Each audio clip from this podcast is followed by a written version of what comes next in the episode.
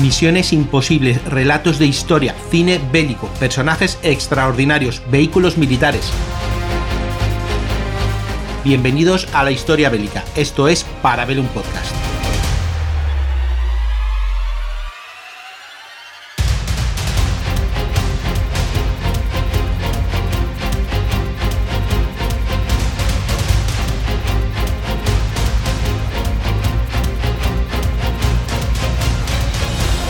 Buenas amigos y amigas de la factoría Casus Belli. Hoy os traigo un pequeño programa, cortito, en relación a los últimos acontecimientos que se están viviendo en, en Ucrania entre el conflicto que hay entre el citado país y los rusos como consecuencia de la invasión de los últimos. Y es que el 24 de febrero Rusia invade Ucrania para sorpresa de muchos, entre ellos el que os está hablando, que sinceramente no llegó a pensar que pasará de una escena de patio, ¿no? De niño malo, un poco presionando a los niños pequeños y que se quedara en eso. Pero lamentablemente, para desgracia y sorpresa de muchos, por no decir, que la mayoría, eh, los rusos invaden Ucrania. Estos días están saliendo muchos podcasts, eh, muchos artículos, sobre todo muchísimo artículo, mucho tertuliano, eso aún más, y mucho tuitero o, bloguero, expertos en un poquito de todo. La verdad es que a veces uno pasa vergüenza leyendo o escuchando a alguna gente y, no deja sorprenderse un poquito con lo que lee. Bueno, yo os voy a hacer un pequeño recopilatorio, muy pequeñito, en relación a las fuerzas especiales ucranianas no hay mucha información sobre las mismas, o gran información. Siempre está la Wikipedia, ¿no? Cuentan una serie de datos, sobre todo en inglés, y algún informe que hay al respecto. Os voy a contar un poquito eh, la evolución de estas fuerzas especiales y cómo están actuando en Ucrania actualmente frente a los rusos, lo poco que se sabe a día de hoy o en el momento de la grabación que estamos efectuando. Y es que hay que reconocerles el mérito de estas unidades que hemos visto en diversos vídeos actuando a lo largo del país, sobre todo en la zona eh, de influencia rusa y en primera línea del frente y en la zona de Kiev escoltando o reforzando determinados puntos. La influencia de las fuerzas eh, ucranianas pues es influencia soviética pura y dura, influencia guerra fría y modelo al respecto también en fuerzas especiales, es decir, la imagen que tenemos de los Spendat y demás. Esto cambia eh, paulatinamente a mediados del, año 2010, 11, 12, esos años, y sobre todo con el conflicto del Donbass, que hace repuntar eh, la tendencia por parte de Ucrania de fijarse en los modelos occidentales, ya sea a nivel de armamento, a nivel de funcionamiento y de tecnologías. En el año 2015 se crea el Mando de Operaciones Especiales Ucranianos. Podríamos decir que es un SOCOM, como los americanos, o un MOE, como tenemos en España. Eh, se crea exactamente diciembre del 2015. Este mando se amplía hasta contar con cuatro regimientos de operaciones especiales del ejército tres regimientos de operaciones especiales que corresponderían a la Marina y dos centros de entrenamiento. La dotación que tienen todas estas unidades sería en torno a 2.000 miembros, que en los últimos años eh, se irían ampliando hasta los 4.000. En fecha actual se cree que las medidas o el número de efectivos eh, estaban rondando entre los 3.500 soldados de fuerzas especiales, operativos. Cuando me refiero a operativos es primera línea. Ya sabéis que también en unidades de fuerzas especiales existen oficinas, existe logística y existe más gente vinculado a, a esta unidad. No es primera línea de combate. Lo que han hecho los ucranianos muy inteligentemente ha sido reforzar la formación y capacidad de este mando de operaciones especiales, por influencia o bajo los parámetros de la OTAN. En este año de creación, 2015, el Ministerio de Defensa ucraniano firmó una carta, eh, por así decirlo, de intenciones o un plan para cooperar con el cuartel general de las operaciones especiales de la OTAN. Esto implicaba eh, el desarrollar protocolos, pautas y modelos de la OTAN, NATO, como se dice muchas veces en acrónimo en inglés, y eso implicaba también entrenamientos conjuntos. Sobre todo trabajo con los, la que sería la fuerza de intervención o fuerza de respuesta de la OTAN para obtener, insisto, pautas eh, y protocolos de funcionamiento similares. Hasta el punto de que eh, la OTAN certificara la calidad y capacidad de las fuerzas especiales ucranianas. Os lo he dicho al principio, estas fuerzas especiales ucranianas nacen o tienen la matriz soviética, con lo cual tienen una formación ya de fuerzas especiales muy interesante, sobre todo un trabajo en el ámbito de las operaciones encubiertas, oscuras, sabotajes muy llamativo, eso está chupado o absorbido de los Spetsnaz soviéticos y posteriormente o actualmente de los Spetsnaz rusos. Y esa parte ya la tienen, ¿vale? Esto va a ser importante. Las unidades de fuerzas especiales eh, del ejército ucraniano, por contándonos ya algunas, eh, a destacar el tercer regimiento y el octavo, el primero con base en Kioborab y el segundo en Kelensky, creo que se pronuncia así, disculparme, estos dos eh, unidades se encaminan, o su fase principal, son misiones de acción directa y reconocimiento como parte de diversas campañas, incluidas las de seguridad interna. Ya sabéis que hay muchos países que por eh, protocolo, pauta o simplemente por la Constitución tienen prohibido la intervención dentro del país. Ejemplo, Estados Unidos. Aunque, si recordáis, el Parabellum que hicimos sobre el asalto al Capitolio, conté la trampa legal que hacen los norteamericanos para tener fuerzas especiales actuando dentro de los Estados Unidos en operaciones directas. Bueno, estas unidades que os he nombrado, la tercera y la octava, cuentan con un total de unos 300 efectivos y están subdivididas en compañía y pelotones de operativos de fuerzas especiales. Estas secciones podríamos decir que son secciones de comunicaciones, tienen medicina en combate, uso de armas de todo tipo, incluido armas pesadas, tienen capacidad hasta de usar piezas de artillería. Fijaros, eso también es influencia soviética, el poder eh, usar todo tipo de armamento.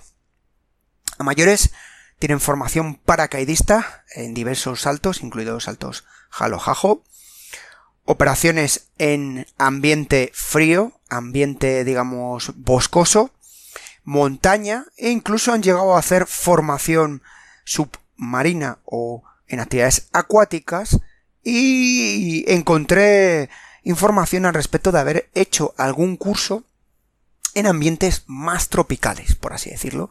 Todo esto encaminado también a que las fuerzas ucranianas tenían pensado, eh, bueno, ya lo han hecho, intervenir como cascos azules o en misiones, por así decirlo, internacionales, y esto llevaba también trabajar en diversos climas y muchas veces, junto a las tropas nacionales o regulares, se usaba las fuerzas especiales para estas misiones. En marzo del 2020, fijaros la fecha que estoy nombrando, el tercer regimiento de operaciones especiales empezó un proceso de certificación por parte de la OTAN para eh, poder actuar conjuntamente en tareas terrestres de operaciones especiales que desarrolla la OTAN. Es decir, si quieres jugar conmigo en mi liga, tienes que pasar esta pequeña formación, examen, reválida o como queréis llevarlo. Y esto es una de las cosas que estaba haciendo las fuerzas especiales ucranianas antes que el resto de tropas regulares y que también habían puesto muy nervioso a los rusos ya sabéis, unas justificaciones se han dicho este intento por parte de Ucrania de entrar en la OTAN y demás. Bueno, a mayores de las unidades que os he nombrado, de la tercera y la octava, que son un poco las unidades punteras, tenemos la 61 primera Brigada de Infantería Jagger, sí, como los alemanes cazadores, que tiene lugar o nacimiento en abril del 2019 para actuar a un modo similar que los famosos Rangers, el regimiento Ranger, el 75 quinto regimiento Ranger o el 75, perdóname Saúl por esta maldad, del ejército norteamericano. Ya sabéis que los Rangers lead the way, que siempre me veréis decir, abren camino, funciones de apoyo a operaciones especiales, coberturas, en fin, e incluso operaciones punta eh, por parte de las fuerzas especiales. A esta brigada eh, se le empezó a, designar una serie de operaciones eh, digamos, de perímetro. ¿Qué es de perímetro? Sobre todo recopilar información, así como de protección eh, y apoyo a los regimientos tercero y octavo, que no dejan de ser un poquito de punta lanza. Para que hagáis una idea, el tercero y el octavo serían un poco un SAS, un KSK alemán, un MO español, un Delta norteamericano, por nombrar algunos, un Grom polaco, y esta, eh, el regimiento, esta brigada de infantería Jäger, pues daría cobertura a estos dos y a su vez tendría capacidad de realizar operaciones independientemente de estas dos unidades. Es decir, no iban a estar de niñeras del tercero y el octavo. A su vez, eh, los ucranianos eh, desarrollan o crean un centro de entrenamiento o de adiestramiento vinculado a las fuerzas especiales, con lo cual esto también está dentro de este SOCON que os he mandado, os he comentado al principio, situado en Kelniski, y aquí desarrollaban un curso de fuerzas especiales, un curso de calificación, un curso de boina verde que diríamos aquí, o boina roja, o boina azul, en fin. Por cierto, muy chulo el, eh, el escudo que tienen las fuerzas especiales ucranianas, ese lobo. Bueno, y en este curso se presentaban miembros de todas las fuerzas armadas eh, ucranianas que querían acceder a este curso de operaciones especiales. Un curso bastante duro, como casi todos los cursos de fuerzas especiales. Y por supuesto, en este curso, como curiosidad, participan miembros de otras fuerzas especiales europeas, incluso algunas que son miembros de la OTAN, como son los de los países bálticos. Así tenemos eh, fuerzas especiales lituanas, letonas y estonias realizando este eh, curso. Lo hacen conjuntamente, ¿no? Este pequeño Erasmus, por así decirlo. Y disculpar la broma. Como curiosidad, solo el 20% de los candidatos superan este curso, un curso que tiene seis meses. Y tras ese curso se pasa a formación continua, se gana la boina, se gana el emblema. Si un 20% indica la dureza del curso no solo físicamente, sino psicológicamente. Y esto también viene de origen soviético, la dureza de la parte física y psicológica. Em, cosas que han mosqueado un poco a los soviéticos, perdón, a los rusos. Iba a decir a los soviéticos, ya sabéis que muchas veces se nos va, y a mí el primero. Y es que eh, cuando realizaron o establecieron la estructuras, o digamos la, la base, ¿no? Que os estoy comentando, para que se realicen estas operaciones especiales. Bueno, pues este, este, este cuartel se modernizó con lo último en tecnología, desde kill house, actuaciones o ámbitos nocturnos, en fin, uso en túneles, lo último de lo último, de galerías de tiro con, con los últimos sistemas, en fin. Se metió dinero. En torno a un millón y medio de dólares. Y bueno, dices, ostras, pues sí que tienen los ucranianos dinero que han invertido en esto. Bueno, pues aquí eh, es curioso que la base principal económica del dinero, quien ha pagado, digamos, eh, esas instalaciones han sido los norteamericanos, a través del Departamento de Defensa, por un acuerdo de formación, por supuesto, con asesores norteamericanos, etcétera, bueno, por los que soltaron la pasta, hablando mal y pronto, el dinero, fueron, en este caso, el Departamento de Defensa. Además de este cuartel, donde se hace esta formación, disponen de otra instalación de fuerzas especiales para realizar eh, más actividades. Esta, eh, este cuartel, llamado el centésimo cuadragésimo segundo centro de formación, está situado en Berchik. Y es un centro llamado, Aquí tengo el nombre, me lo, me lo, he apuntado, veréis que os digo alguno y es que directamente hay algunas cosas que tengo apuntados o traducidos, intentando traducirlo lo mejor que he podido. Sería como eh, un centro de adiestramiento, eh, a su vez, que constituiría de apoyo del grupo de adiestramiento multinacional conjunto ucraniano. Centro dirigido por los Estados Unidos y en el que participan el mando de operaciones polaco, el décimo eh, grupo de fuerzas especiales del ejército de Estados Unidos, los boinas verdes que están adscritos en Europa, principalmente en Alemania, así como los miembros de los países bálticos que os he nombrado. Eso sin contar a veces presencia de países cercanos, como son rumanos, moldavos, daneses, que han hecho o han participado en el cuartel que os he comentado. Aquí la formación que se hace en este centro principalmente es de navegación con cualquier tipo eh, de sistema, no solo GPS, sino que a veces lo principal es una brújula que os sorprendería muchas veces eh, como algún operador de fuerzas especiales de los países más punteros le quitas el GPS o el sistema oportuno de navegación y no saben qué hacer. Bueno, además eh, se forma en técnicas de gestión de recursos humanos. ¿Qué quiere decir esto? Liderazgo puro y duro, que muchas veces no se sabe.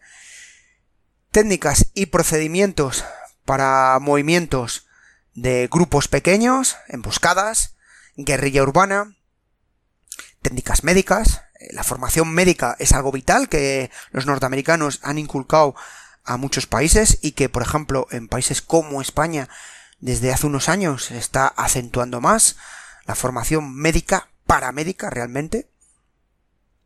En este sistema, en este campo, eh, este último cuartel, por ejemplo, se han hecho unos campos de tiros muy espectaculares, ya no solo para el uso de pistola, ametralladora, fusil de precisión, sino también para ametralladoras de apoyo, ametralladoras pesadas. Aquí esta gente también influencia eh, rusa soviética, tienen tendencia a usar las ametralladoras de apoyo casi como, como un infante puro y duro. Lanzamiento o pozos para granadas, así como el uso de lanzagranadas.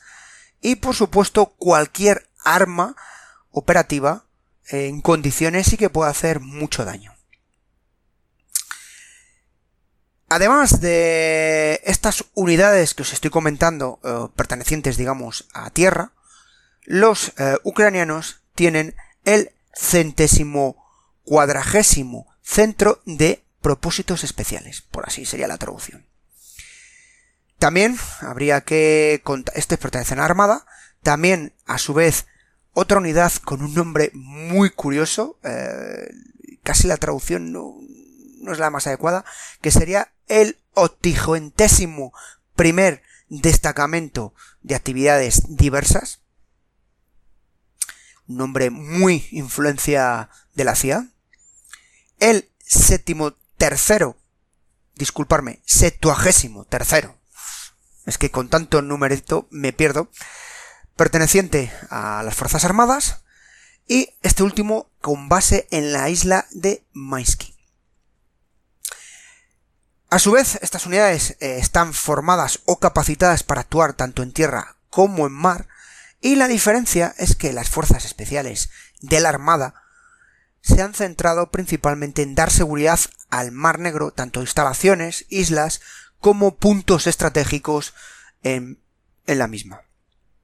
Eso ha llevado mucha formación antiterrorista para el tema de asaltos de buques o incluso de instalaciones marítimas y por supuesto eh, buceo de combate reconocimiento, reconocimiento en playas, uso y sobre todo trabajo de demoliciones, ya sabéis, poner sustos a más de un buque.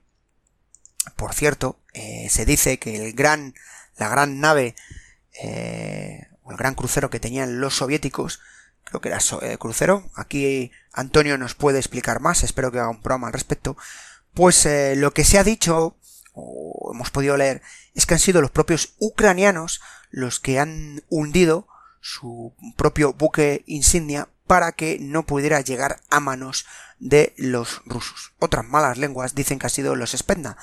Pero bueno, yo aboco más en este caso por realmente porque han sido los propios ucranianos los que lo hayan hundido para evitar que caiga en manos de los rusos.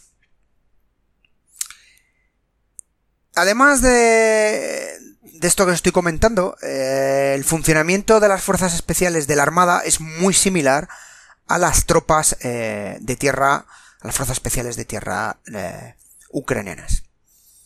En el año 2021, es decir, hace un solo añito, el centésimo cuadragésimo Centro de Propósitos Especiales recibió el certificado para formación y, digamos, el certificado o la nota OTAN para operaciones especiales tras un acuerdo con el mando naval de guerra especial de los Estados Unidos. Es decir, con los SEALs, las unidades SEAL, o la gente del mando naval, dieron la formación y certificación a los ucranianos. Hay unas cuantas fotos que se han visto eh, de los SEAL entrenando con los ucranianos, eh, sobre todo con las lanchas, lanchas rápidas, con asaltos y moviéndote. Eh, esto hay que asumir, asumir, perdón, eh, que no, no solo los, eh, los eh, norteamericanos disponen de una ala propia, ¿no? Los Naked Stalkers, sino que cada más, más países disponen de su propia ala aérea o su apoyo aéreo para funcionar. Y los ucranianos, por supuesto, han hecho lo mismo. Y han conseguido disponer de principalmente helicópteros, los 1008, y transportes, los Antonov, los AN-70, principalmente para funciones de inserciones, extracciones, reabastecimiento de equipos operativos o moverlos por diferentes unidades en todo el país. Actualmente, al principio les movieron un poquito con helicópteros hasta que ya el aire fue prácticamente controlado por los rusos y esto ha provocado que el movimiento sea principalmente a través de vehículos, vehículos que ya os iré comentando, pero que os van a sorprender, desde pickup a todoterrenos. Se les ha visto con lo que hoy conocemos, no es un todoterreno sinceramente, esto me vais a matar más de uno de los oyentes, pero usan sub, que eso no es un todoterreno. A mí, disculpar el off topic, me dejo un amiguete que hace muchos años que controlaba de todoterrenos, había sido monitor y demás, que un sub no es un todoterreno. Bueno, pues tenemos aquí a las fuerzas especiales ucranianas usando los subs, incluidos algún Cayenne, se les ha visto, igual que los chechenos, moviéndose por todo el país rápido para poder actuar. Y eh, ha habido algún movimiento en helicóptero, pero bueno, ya más en la zona eh, más controladas, casi cercanas a, a, a Polonia. A su vez, eh, las fuerzas especiales eh, ucranianas dan asesoramiento, formación, tutela, no sé cómo podemos llamarlo, a diversos batallones o unidades eh, del Ministerio del Interior ucraniano, como son la unidad Omega y Vega.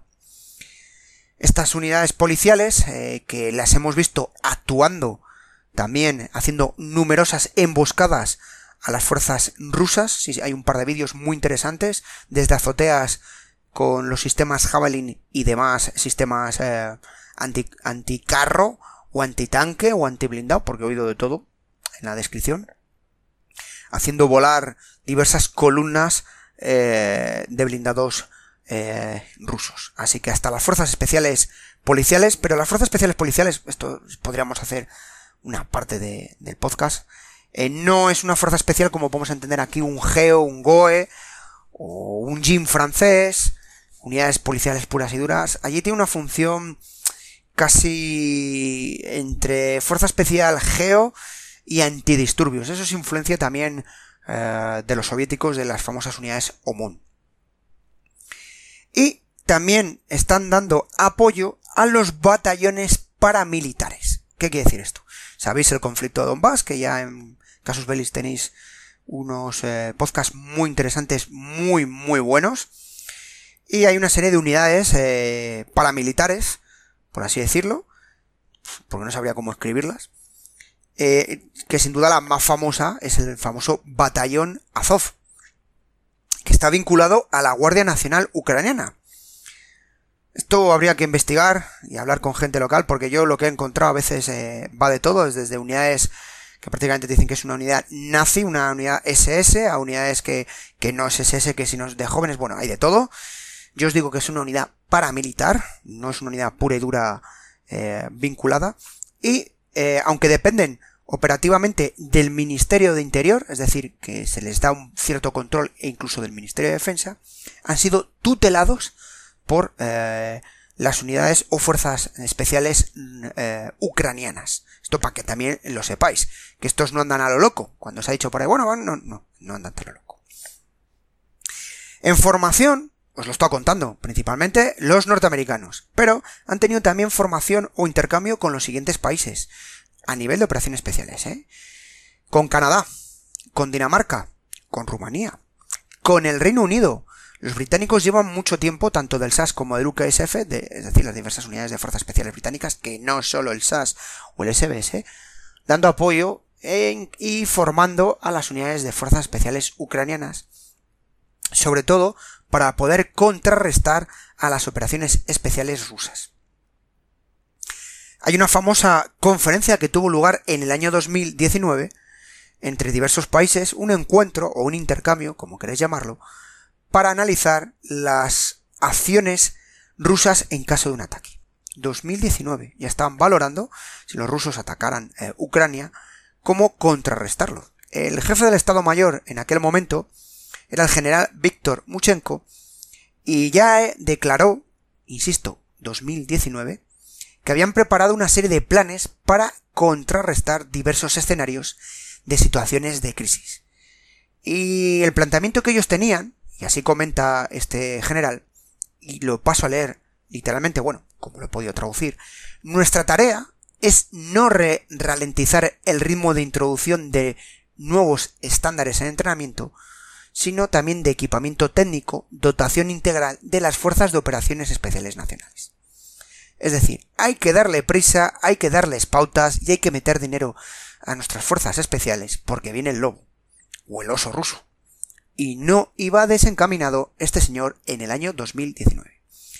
A su vez, ha habido otros países que no son OTAN que han estado apoyando y formando e instruyendo a las fuerzas especiales, porque normalmente el protocolo era instruir a las fuerzas especiales para que luego posteriormente éstas formaran a unidades, como os he dicho, policiales, estas unidades eh, pseudo-paramilitares o incluso al ejército regular. Y han venido de países como son Israel, la comunidad judía en Ucrania es muy grande, muy potente y tiene mano larga.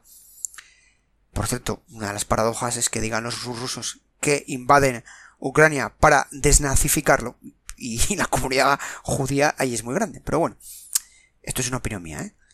A su vez también de Georgia, hasta el punto que hay imágenes de el primer ministro, eh, eh, no sé, el primer ministro o el ministro de defensa ucraniano, eh, disculparme, eh, georgiano, llevando armamento, con uniforme. Suecos, los suecos han estado, además de soltarles unos cuantos misiles y demás, les han dado formación, sobre todo a nivel de lucha antisubmarina, lucha en el mar y demás y los noruegos, que tienen muy buena formación en ambientes fríos y es un, país que ha estado durante muchos años invirtiendo muy bien en defensa.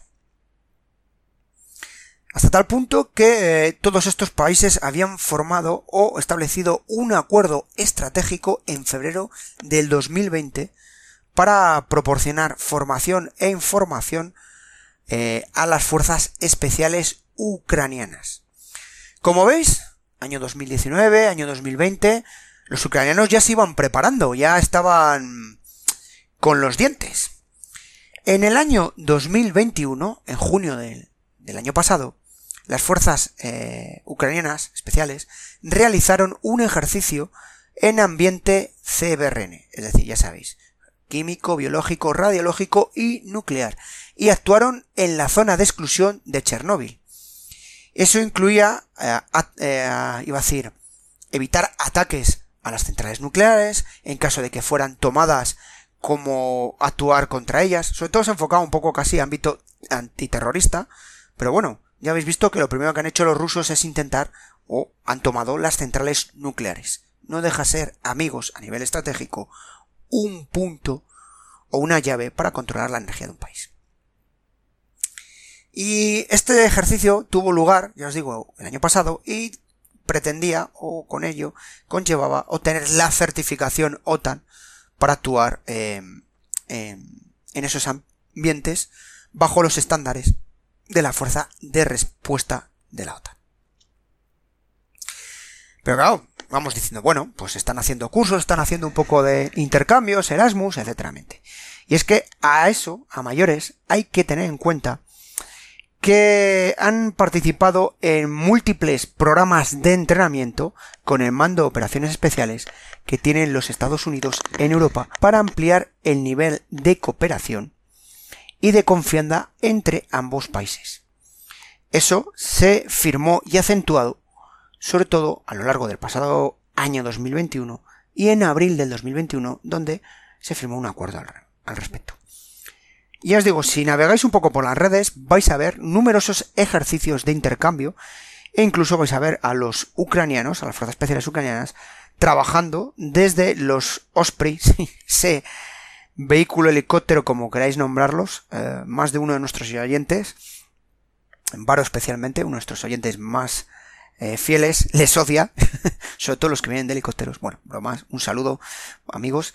Eh, con la idea de trabajar junto marines y unidades como el MARSOC, etcétera, en inserción en zonas eh, y objetivos primordiales o, importantes. A su vez también trabajo con los Hércules y con otros aviones que pudiesen hacer una infiltración rápida y cercana, saltos, salto de, en altura, e intercambios.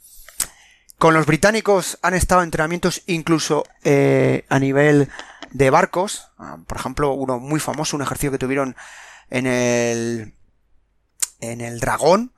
Hicieron una serie de operaciones e intervenciones. Trabajaron la toma de, de, de estos barcos, de cómo poder actuar. Es decir, os estoy contando diversos países para que, para os hagáis una idea, amigos las fuerzas especiales ucranianas están jugando en Champions League. Para que cojáis un ejemplo futbolístico y lo entendáis muy bien. Han participado en algunos de los ejercicios más importantes, el Trojan Footprint, el Saber Jution, el Combinate Resolve, el Sea Breezy, que son algunos de los más importantes que se realizan en Europa. Y cuando más se acentuó este tipo de formación y ejercicios fue tras eh, la invasión por parte de los rusos de Crimea, donde les pilló muy por sorpresa, no pudieron actuar en condiciones las fuerzas especiales ucranianas, y eso conllevó que se acentuara, sobre todo a partir de ese año, y ya con el asunto del Donbass en julio del 2020, eh, el presidente ucraniano en ese momento, eh, y actualmente, Zelensky, ordenó a las fuerzas especiales ucranianas, y os paso a citar textualmente, debían trabajar más para prevenir las provocaciones o posibles ataques de los militantes prorrusos y ser más agresivo para contrarrestar los desafíos planteados por el enemigo. Palabras que citaba el actual presidente. Para que veáis hasta qué punto este hombre dijo hay que fomentar y hay que soltar dinero para nuestras fuerzas especiales. Y es que la idea era el plan que tenían era ir eliminando parte del equipo que tenían eh, de origen soviético ruso ir cambiándolo por material occidental. Una tendencia que se estaba acelerando prácticamente desde el 2020-21 y que ahora ha conllevado que sea casi con nivel urgente la entrada y solicitud de material proveniente de Europa y América, incluso Canadá, dentro eh, de de Ucrania. Una cosa que es importante para distinguir fuerzas especiales. Eh, hay una frase que me encanta y se usa mucho por parte de muchos operativos en fuerzas especiales y aquellos amigos que seis parcos en palabras sabéis a qué me refiero. Y es que el diablo habita en pequeños detalles. Recientemente, ya sabéis que vimos una guerra, la guerra ruso-ucraniana, o la invasión de Ucrania, como queréis llamarlo, o el conflicto, o según vuestra opinión o tendencia, podéis denominarlo como queráis. Se han filtrado numerosos vídeos. Hay un vídeo que a mí eh, me gusta mucho, aunque es un vídeo duro, donde se muestran eh, fallecidos. Y bueno, los que me seguís en redes, en Twitter, sabéis que no me gusta mucho mostrar eso. Hay que respetar a los muertos, porque siempre amigos puede ser un hermano, un primo, un vecino, y no me gustaría que mi familia, la última imagen, me vieran en un TikTok.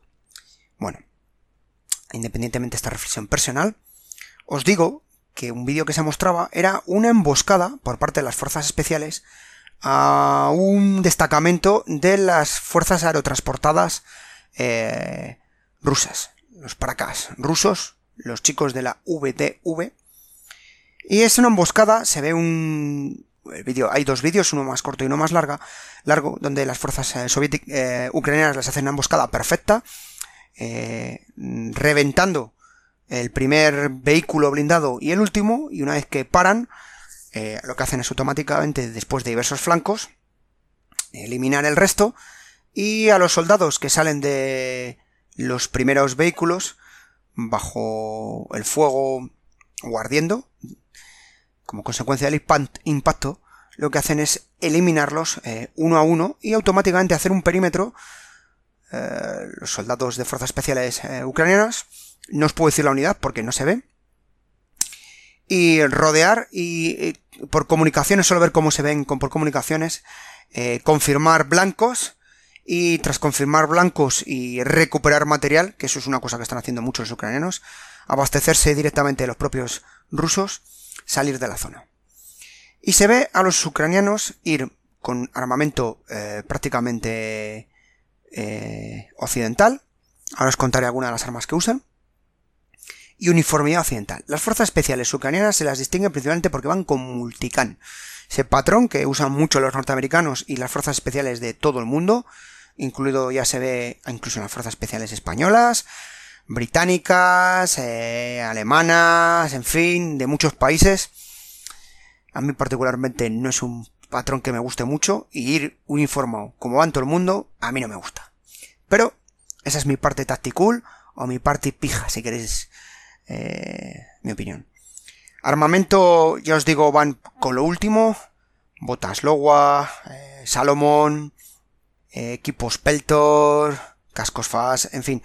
No hay distinción prácticamente de, de muchos soldados de fuerzas especiales europeas. Por supuesto, ya sabéis que el funcionamiento es con los brazaletes de colores. Los ucranianos usan dos colores para identificarse, amarillo y azul. Y si veis blanco y rojo, suelen ser eh, eh, rusos.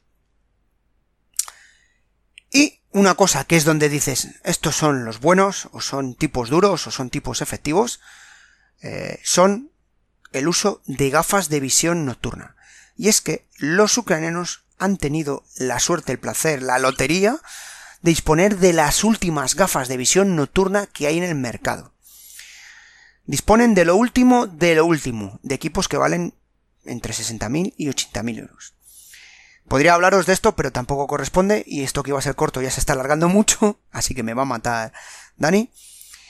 Además de armamento, eh, de gafas de visión nocturna, eh, chalecos, ferro, por decir una marca, ropa cry, lo último de lo último, lo mejor de lo mejor, disponen de sistemas de armas, los famosos Javelin, los NLAP suecos, los ATA 4, los RPG, que también se les ve con las clásicas RPG. Un juguete que no conocía, que son los... La traducción podría ser lanzacohetes termobáricos RP, RPV-16. Estas armas son de 2020, un arma que han empezado a usar principalmente contra vehículos blindados ligeros. Y bueno, no hay constancia de su uso en, el conflicto actual, pero sí se sabe que lo tienen, digamos, en, en galería o lo tienen, eh, disponen de ello las fuerzas especiales eh, ucranianas. También se les ha visto usando los Humvee, hay unas cuantas imágenes con ellos. lanchas, eh, bueno, lanchas de todo tipo, de eso no hay constancia que haya visto. 4x4 a nivel, como os he comentado, eh, una cosa que tienen un vehículo que podríamos decir, eh, no sé el nombre, y disculparme, es tipo un buggy modificado, están hechos principalmente para poder ser transportados en, en aviones, con lo cual son muy pequeñitos.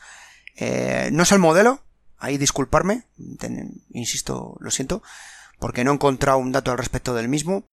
Y bueno, son tipo buggies para vehículos ligeros para poder moverse, que a día de hoy tampoco se ha visto durante el conflicto. Eh, son un pequeño vehículo que se usa para transportar cinco operadores y bueno, van armados principalmente con las ametralladoras, las DSKM de 12,7, ese pedazo bicho de ametralladora pesada, eh, morteros de 120, cualquier sistema antimisil, eh, o sea, cualquier misil que se pueda acoplar, etcétera. Y es un arma, es un vehículo que es muy rápido, pero principalmente es en reconocimiento. Viendo cómo está la situación, no creo que le estén usando en principio. Yo os digo que no hay constancia. Otro de los vehículos que están usando mucho, y curiosidades, os cuento una anécdota, es el Canrap 4x4. Es un vehículo blindado que tiene una capacidad de transporte hasta 10 personas. 2 más 8 conductor y copiloto y 8 atrás. Prácticamente es un todoterreno blindado con un peso de 16,4 toneladas y un motor de 6 cilindros y capacidad de 380 caballos. Es un vehículo, bueno, pues eh, grande. Un vehículo que tiene una altura de 2,6 metros y 7,19 metros de largo. Y es un vehículo ya os digo que pesa 16, toneladas y puede llegar a pesar 17 toneladas con eh, blindaje adicional o con sistemas de combate. Este vehículo se ha visto su uso y su destrucción. Hay numerosas imágenes de vehículos usados y destruidos también, así que han tenido bajas confirmadas. Y la paradoja es que se le ha visto, que también está en vídeos en las redes, eh, que las fuerzas especiales chechenas, los chechenos, se les han capturado y les han pintado y le están usando. Al principio hubo un vídeo muy famoso donde se veían los drones turcos de fabricación turca que también están haciendo auténticas sangrías que destruían un convoy eh, checheno. Se decían que habían eliminado a todos estos chechenos. Bueno, pues uno de los problemas que estamos teniendo aquellos que seguimos esta guerra es que las fake news son una pasada. Creo que hemos colado todos, yo el primero, de, nos han colado muchos eh, vídeos que no corresponden tanto un bando como otro, ¿eh? Así que amigos, tened mucho cuidado, mucho cuidado porque nos engañan continuamente ambos bandos. Y ya os digo que hay vídeos recientes, vamos, eh, en el momento de grabaros estado viendo hace un rato un vídeo cómo estaban usando Kamaz, eh, o sea, este vehículo, Camrad, perdón, capturados por parte de los chechenos y se veía llevando a, a heridos del ejército regular ruso o incluso transportando comidas para civiles. Así que como veis la han capturado. Igual que hay vídeos capturados de los vehículos, incluso los Trigit y, los, y, algún LMV, lo que en España conocemos como Lince, eh, de origen de Ibeco, usados por los ucranianos. Vamos, que se están cogiendo unos para otros el armamento. Y de armas, eh, los ucranianos se les ha visto, bueno, además de los clásicos AK, que hay muchas variantes, y eso daría otro programa, tienen varias armas. Una muy curiosa es el Ford 221, que es una copia del Tabor, del Tabor israelí. Esta arma Bulap.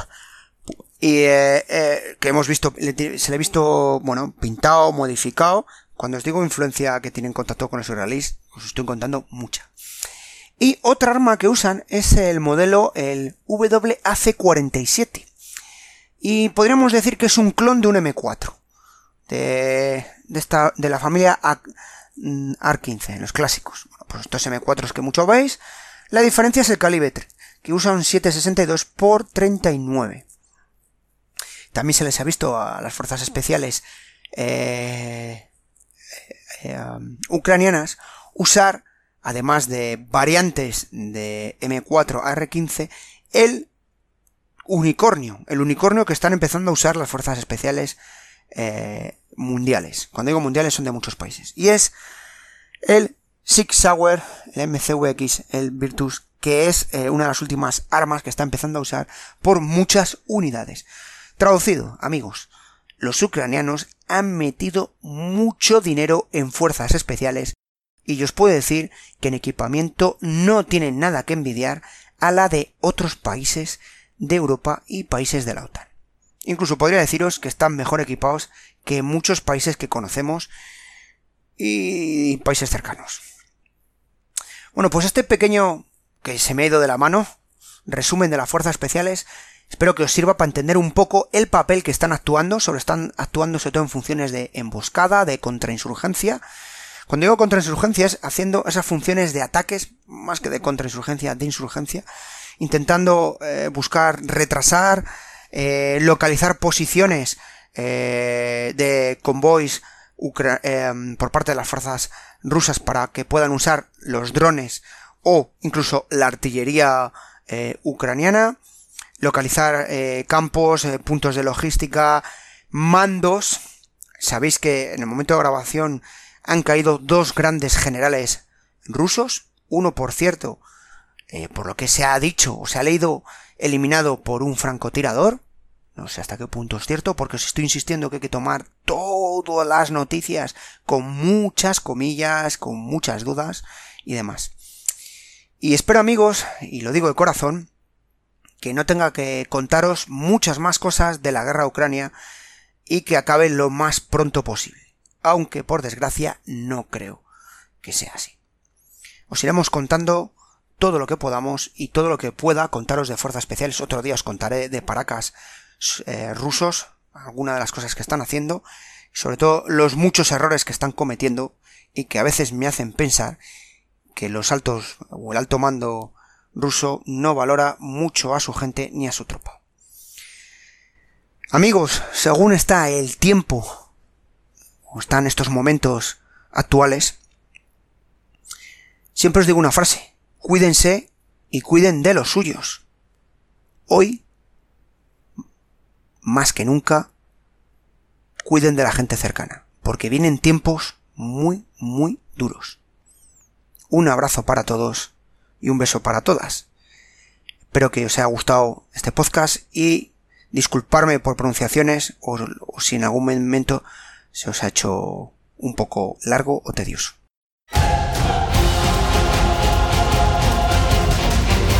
Hasta aquí para ver un podcast, un programa semanal de la factoría Casus Belli, producido y editado por Podfactory. Puedes escucharnos en las principales plataformas de podcast y puedes seguirnos en Instagram y en Twitter o ponerte en contacto con nosotros en parabellum.podfactory.es. Suscríbete para no perderte ni un episodio. Tema musical de Witch Hunters de Gregoire Lur bajo licencia Creative Commons. Te espero el lunes que viene en un nuevo Parabellum.